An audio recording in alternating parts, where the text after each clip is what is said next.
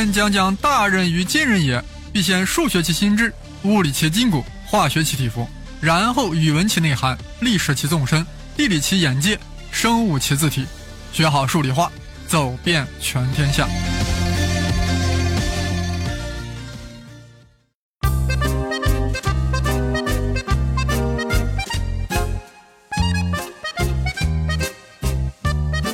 上期说到，杨振宁和李政道在西南联大毕业后呀，都获得了庚款留学。啥叫个庚款留学呢？生栗子老师先把这个说说，然后再继续杨李的故事。大家都听说过庚子赔款吧？一九零零年，八国联军占领北京，迫使满清政府签订了辛丑条约。条约规定，中国要赔付四亿五千万两白银，分三十九年还清。年息百分之四，因为一九零零年呀是庚子年，所以将这个巨额赔款呀称之为庚子赔款啊，庚款。这个庚款中呀，俄国分的最多啊，其次是德法英日美意。这赔着赔着呀，美国的态度首先发生了转变，决定将所得半数赔款退还给中国，作为资助留美学生之用，此所谓庚款留学。哎，这美国为什么突发善心，有了如此转变呢？啊，主要有三方面因素。啊，一是美国发觉当初数额要多了；二是中国公使两城的据理力争和四处游说；三是也是最关键的啊，美国伊利诺大学校长詹姆斯敦促当时的美国政府采取各种措施来吸引中国留学生，去打造亲美的中国新领袖。他是这样对当时的美国总统说的。哪个国家能够做到教育这一代中国年轻人，哪个国家就能由于这方面所支付的努力，而在精神和商业上的影响取回最大的收获。应该说呀，这个校长呀是有长远眼光的。于是乎，美国将所获半数赔款用来打造了清华学堂，用来资助中国学生留学美国。杨振宁呀，在西南联大是通过考试的方式获得了庚款留学资格，那考的是榜首。而李政道呀，纯粹是被推荐过去的。当时李政道还才是西南联大大二的学生，吴大猷教授呀，非要推荐他为庚款留学生，引来了很多教师的反对。这大二生怎么能跑到美国读博士呢？这也太搞笑了吧！但吴大猷非常坚持，校方无奈，也就勉强同意了。吴大猷咋这么大面子呀？大家也不看看这吴大猷的“猷”字，左侧是一个酋长的“酋”。右侧是一个犬，哇塞，一个大酋长带了一条狗，谁敢不给面子？我们这里先说说杨振宁留美，因为他比李政道早去了一年，那是在一九四五年，这是一个特殊的年份。一九四五年八月六日，美国在广岛投下了原子弹；八月九日，又在长崎投下了原子弹；八月十五日，日本宣布投降，紧跟着在八月二十八日。杨振宁乘飞机从昆明飞到了加尔各答。哎，加尔各答，难道是去印度留学吗？No，是先到了印度，才准备乘船前往美国。哪像现在这么方便啊，直接就飞过去了。杨振宁在印度呀等了两个多月，才等到了一艘海轮。啊，这个海轮干嘛？本来是你要运美国士兵回国的。大家要注意，那时是一九四五年十月。这个二战啊，算是彻彻底底的结束了，战场也打扫好了。这个在亚洲战场的美国士兵啊，准备要回老家了。当时船上呀，有几千名从中国、印度、缅甸等地回国的美国士兵，剩下的一二百个床位啊，就让老百姓坐了。那当然了，杨振宁就坐了一个位子，就到了美国。哎呀，美国这么大，那么多大学，杨振宁会选哪一所呢？杨振宁根本就不在乎是哪所大学啊。他在乎的是导师，他心目中早已定格了一个人，一个大物理学家，其名曰费米。费米白白浪费了的大米。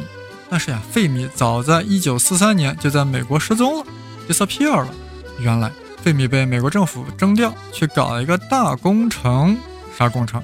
曼哈顿工程啊曼哈顿对不对？这大家都知道。正在新墨西哥州的荒漠洛斯阿拉莫斯工作。到底描画啥呢？研制原子弹的呀，他不研制原子弹，那广岛被投啥呀？对不对？这当然是重大军事机密，所以对外界人来说啊，费米就是人间蒸发了。怎么办？杨振宁退而求其次，干脆去找维格纳吧。维格纳何许人？我们有点陌生。杨振宁能去找，一定也不一般，对吧？原来啊，此人的著作对杨振宁有过重大影响。维格纳出生于匈牙利的布达佩斯，二十三岁时啊，毕业于德国柏林高等技术学校。一九三零年跑到美国的普林斯顿大学来任教，就是杨振宁的老师吴大猷将维格纳的著作《群论及其在原子光谱量子力学中的应用》这本书呀翻译了过来，还让杨振宁读，好好看看这书很有意思的。可以说。就是维格纳的这本著作，将还在西南联大学习的杨振宁引导到了用群论研究物理的不归路。难怪杨振宁对维格纳情有独钟。这维格纳也的确有相当高的物理成就，咱们在这里就罗列一下，顺便感受一些高端物理名词。一九二七年，维格纳表述了宇称守恒定律；一九三七年，他提出了同位旋守恒的概念。一九三九年，他论证了铀进行链式核裂变反应的可能性，并作为费米小组成员啊，参加了芝加哥大学第一座原子核反应堆的建造工作。一九六三年，维格纳获得诺贝尔物理学奖。维格纳杠杠的，难怪啊，杨振宁在一九四五年年底一路小跑跑到了普林斯顿，就是为了拜师维格纳。没想到呀，此时的维格纳正准备出去游玩。正要迈开大长腿去修大长假，所以没法收徒弟。看着失望杨振宁，维根纳建议杨振宁：“Mr. Yang，你就让惠勒做你的导师吧。”杨振宁心里掂量掂量呀，有点没瞧上。其实这个惠勒也挺厉害的。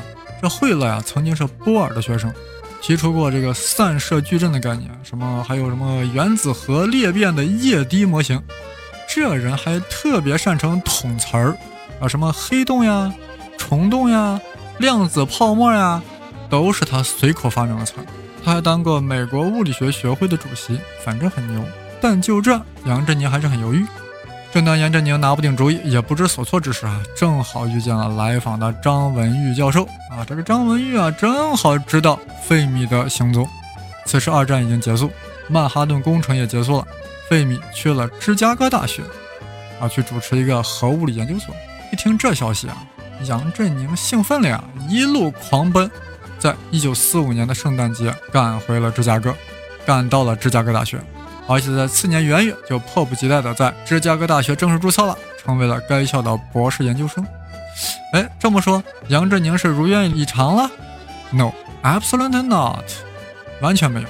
原来，费米之所以来到芝加哥大学啊，是要在这里主持新建的核物理研究所。可是，一来啊，发现这个核物理研究所也太新了吧，竟然还没有破土动工。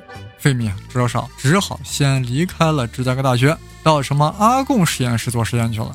而杨振宁呀，已经在芝加哥大学注册了。看着可怜兮兮的杨同学，费米说：“小杨啊，这样吧，你先跟着特勒教授做理论物理的研究，同时呀，跟着阿里森教授做实验研究。”反正我迟早还是要回到职大的。哎呀，事情到了这种地步呀，也就只能这样了。费米能建议的教授，那一定不一般，对吧？那个特勒呀，大家应该知道，那可是后来成了氢弹之父呀。特勒，匈牙利人，也是犹太人，当年跑到柏林追随海森堡，最后跑到美国参加了曼哈顿工程。此人一生在理论物理也有不少成就呀。比如跟俄国人加莫夫就合作，提出过贝塔衰败理论中的选择定则。费米啊就特别欣赏特勒有着那种非同一般的丰富的原创性的直觉思想。哎，费米啊又特别欣赏杨振宁同学，所以亲自向特勒推荐了杨同学。特勒心想：杨振宁什么样的同学值得费米亲自向我推荐？我要面一面他。此时特勒呀。特别受美国军方的重视，是重点保护动物，所以办公室呀都有卫兵站岗呀，一般人根本进不去。杨振宁要见特勒，那得先打电话联系啊。特勒接到杨振宁电话后就说：“啊，你就不要进来了，我出来给你散散步。”杨振宁想散就散呗，正散着步，特勒突然向杨振宁发问：“杨同学，我问你个问题，氢原子基态的波函数是什么？”杨振宁明白这个问题关乎他能否成为特勒的学生的考题，心中呀不由得一阵呵呵。原来早在西南联大时，杨振宁就从吴大猷教授那里学过量子力学，知道这个波函数，所以就很从容的回答了，而且还回答的特别透彻。特勒心中暗暗惊诧呀，脸上却不动声色，淡淡的说：“好了，杨同学，你通过了，我接受你做我的研究生。”说到这里啊，我们不仅好奇氢原子基态的波函数到底是什么呢？啊，这个嘛，我们以后再说吧。自此呀，杨振宁就开始在特勒指导下做研究。第一个题目就是铍的态层电子被俘获的问题。杨振宁很快得出研究结果，特勒很满意，马上张罗了一次学术报告。这是杨振宁在美国做的第一个学术报告。那是在一九四六年二月的一天，杨振宁西装革履，风度翩翩，在报告会上神采飞扬。哎呀，座底下牛人很多呀，有什么费米特勒、梅耶夫妇、尤利等等。杨讲完以后，大家觉得很赞呀。特勒也觉得贼有面子，马上建议杨振宁把讲的内容写成文章一发表。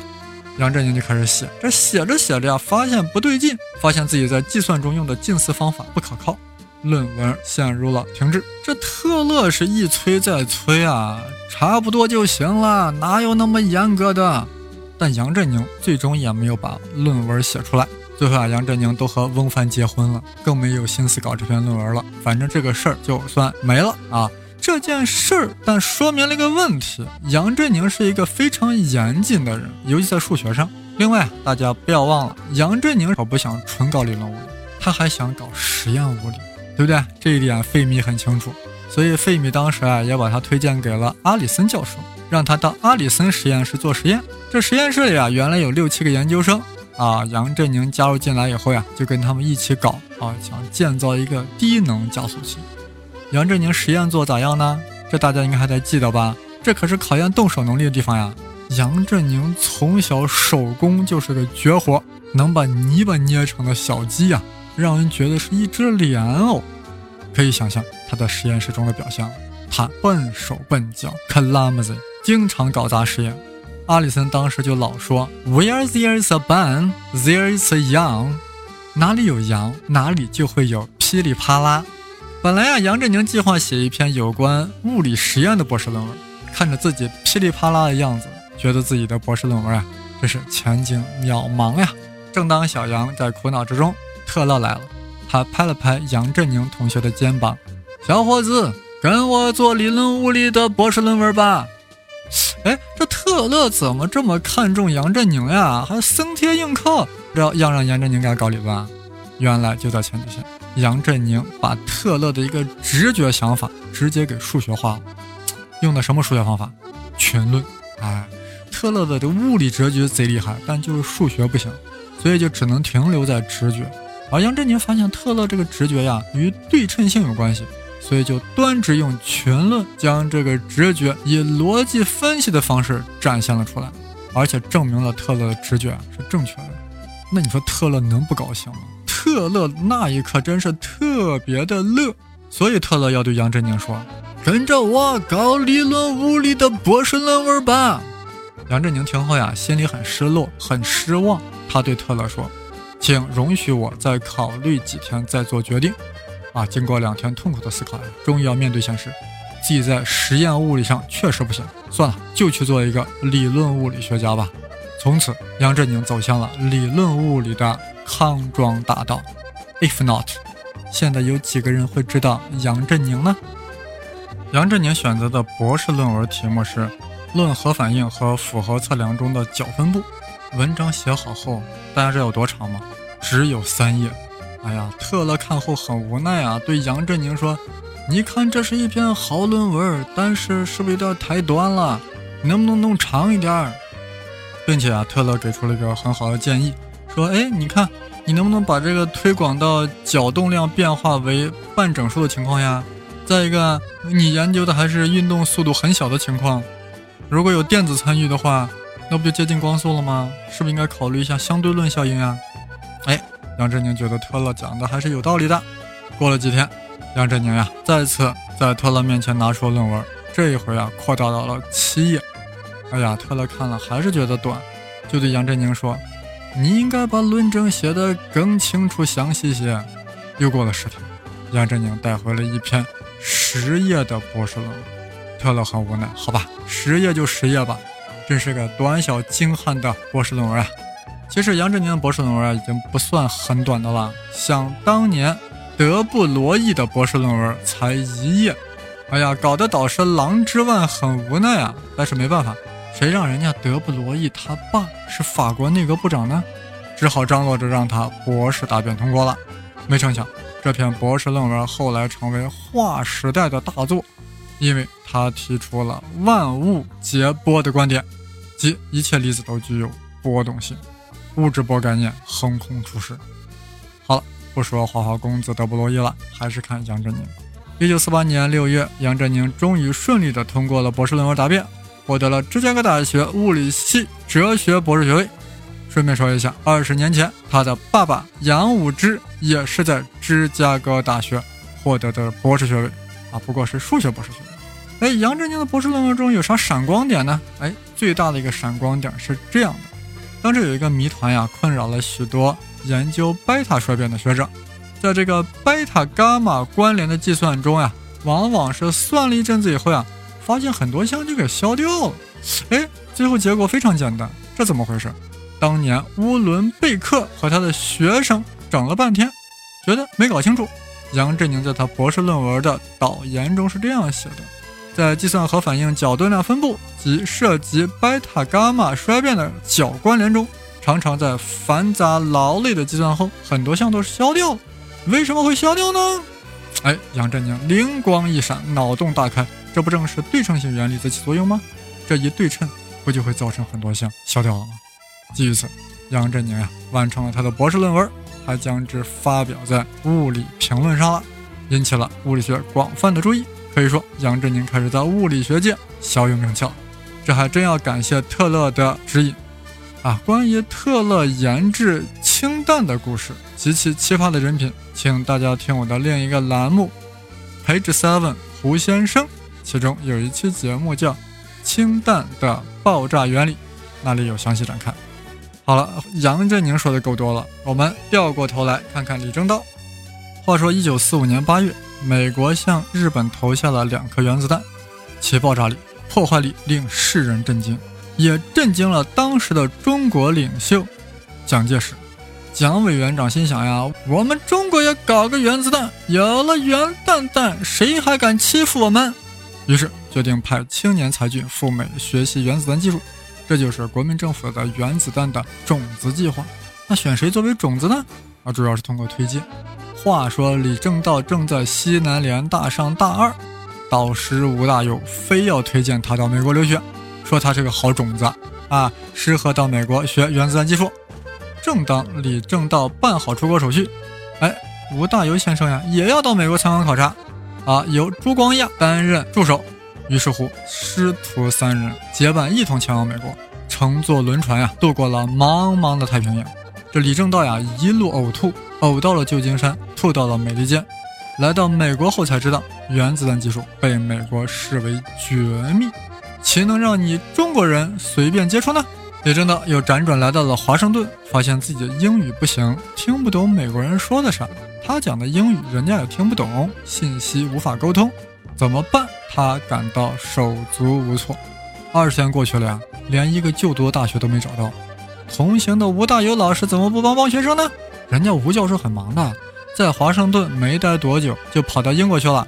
去干嘛去了？参加伦敦皇家学会举办的庆祝牛顿诞辰三百周年的大会去了。临走前，给李政道留下了一封推荐信，啊，当然也留下了一句话：凭着我推荐信，相信你一定能找到收留你的大学。在美国大学为啥不愿意接受李政道呀？因为他才是个大二学生，却要申请攻读博士学位。李政道所找大学，这都觉得呀，这中国政府派一个大二学生来读博博士，这也太二了吧！所以这些大学啊，基本上都拒绝了李政道的申请。哎呀，这在华盛顿接连碰壁，怎么办？此时李政道想到了杨振宁。哎呀，自己的学长正在芝加哥大学物理系就读啊，我何不找他去呢？何况那里还有个物理学界的泰斗费米。于是从华盛顿一直一路小跑，跑到了芝加哥。来到了芝大，打听到杨振宁正在做实验，正在噼里啪啦。哎呀，好兴奋呀！终于，李政道在芝加哥大学的国际实验楼找到了自己的学长杨振宁。他乡遇故知，堪比洞房花烛夜。两人非常激动，一阵拥抱，一阵雀跃。然后呀，李政道向杨振宁哭诉了各种遭遇，最后痛心地说：“杨大哥，到芝加哥大学读书容易吗？你知道我没有本科文凭呀，我大学才读了两年啊。”是啊，李政道难道需要伪造一个本科文凭吗？杨振宁安慰李政道说：“呀，芝加哥大学对学历不严呀，这里不拘一格呀，不拘一格收人才的呀。”然后他就带李政道参观校园。啊，其中有一个中世纪的城堡式建筑，很引人注目。啊，这个建筑外面挂了一块镂花金属牌子，上面写道：“一九四二年十二月二日，人类在此实现了第一次自持链式反应，从而开始了受控的核能释放。这正是为了纪念费米的贡献而修建的。每当外来学者和新入校的学生走到这块牌子前呀，就会以崇敬的心情赞叹这位美籍意大利武学家费米先生。”就是费米拉开了人类利用新能源的新纪元。通过杨振宁介绍，李政道面见了校方领导。校方领导看了吴大猷教授推荐信以后，马上对这位年轻人另眼相看啊！虽然他只是个大二生，这芝加哥大学啊，的确是不拘一格录人才啊，尤其是重视著名教授写的推荐信。正是因为这张这封推荐信，李政道就被正式录取了，录取博士生了。那李政道是否获得了费米的青睐，成为费米的学生呢？且听下期分解。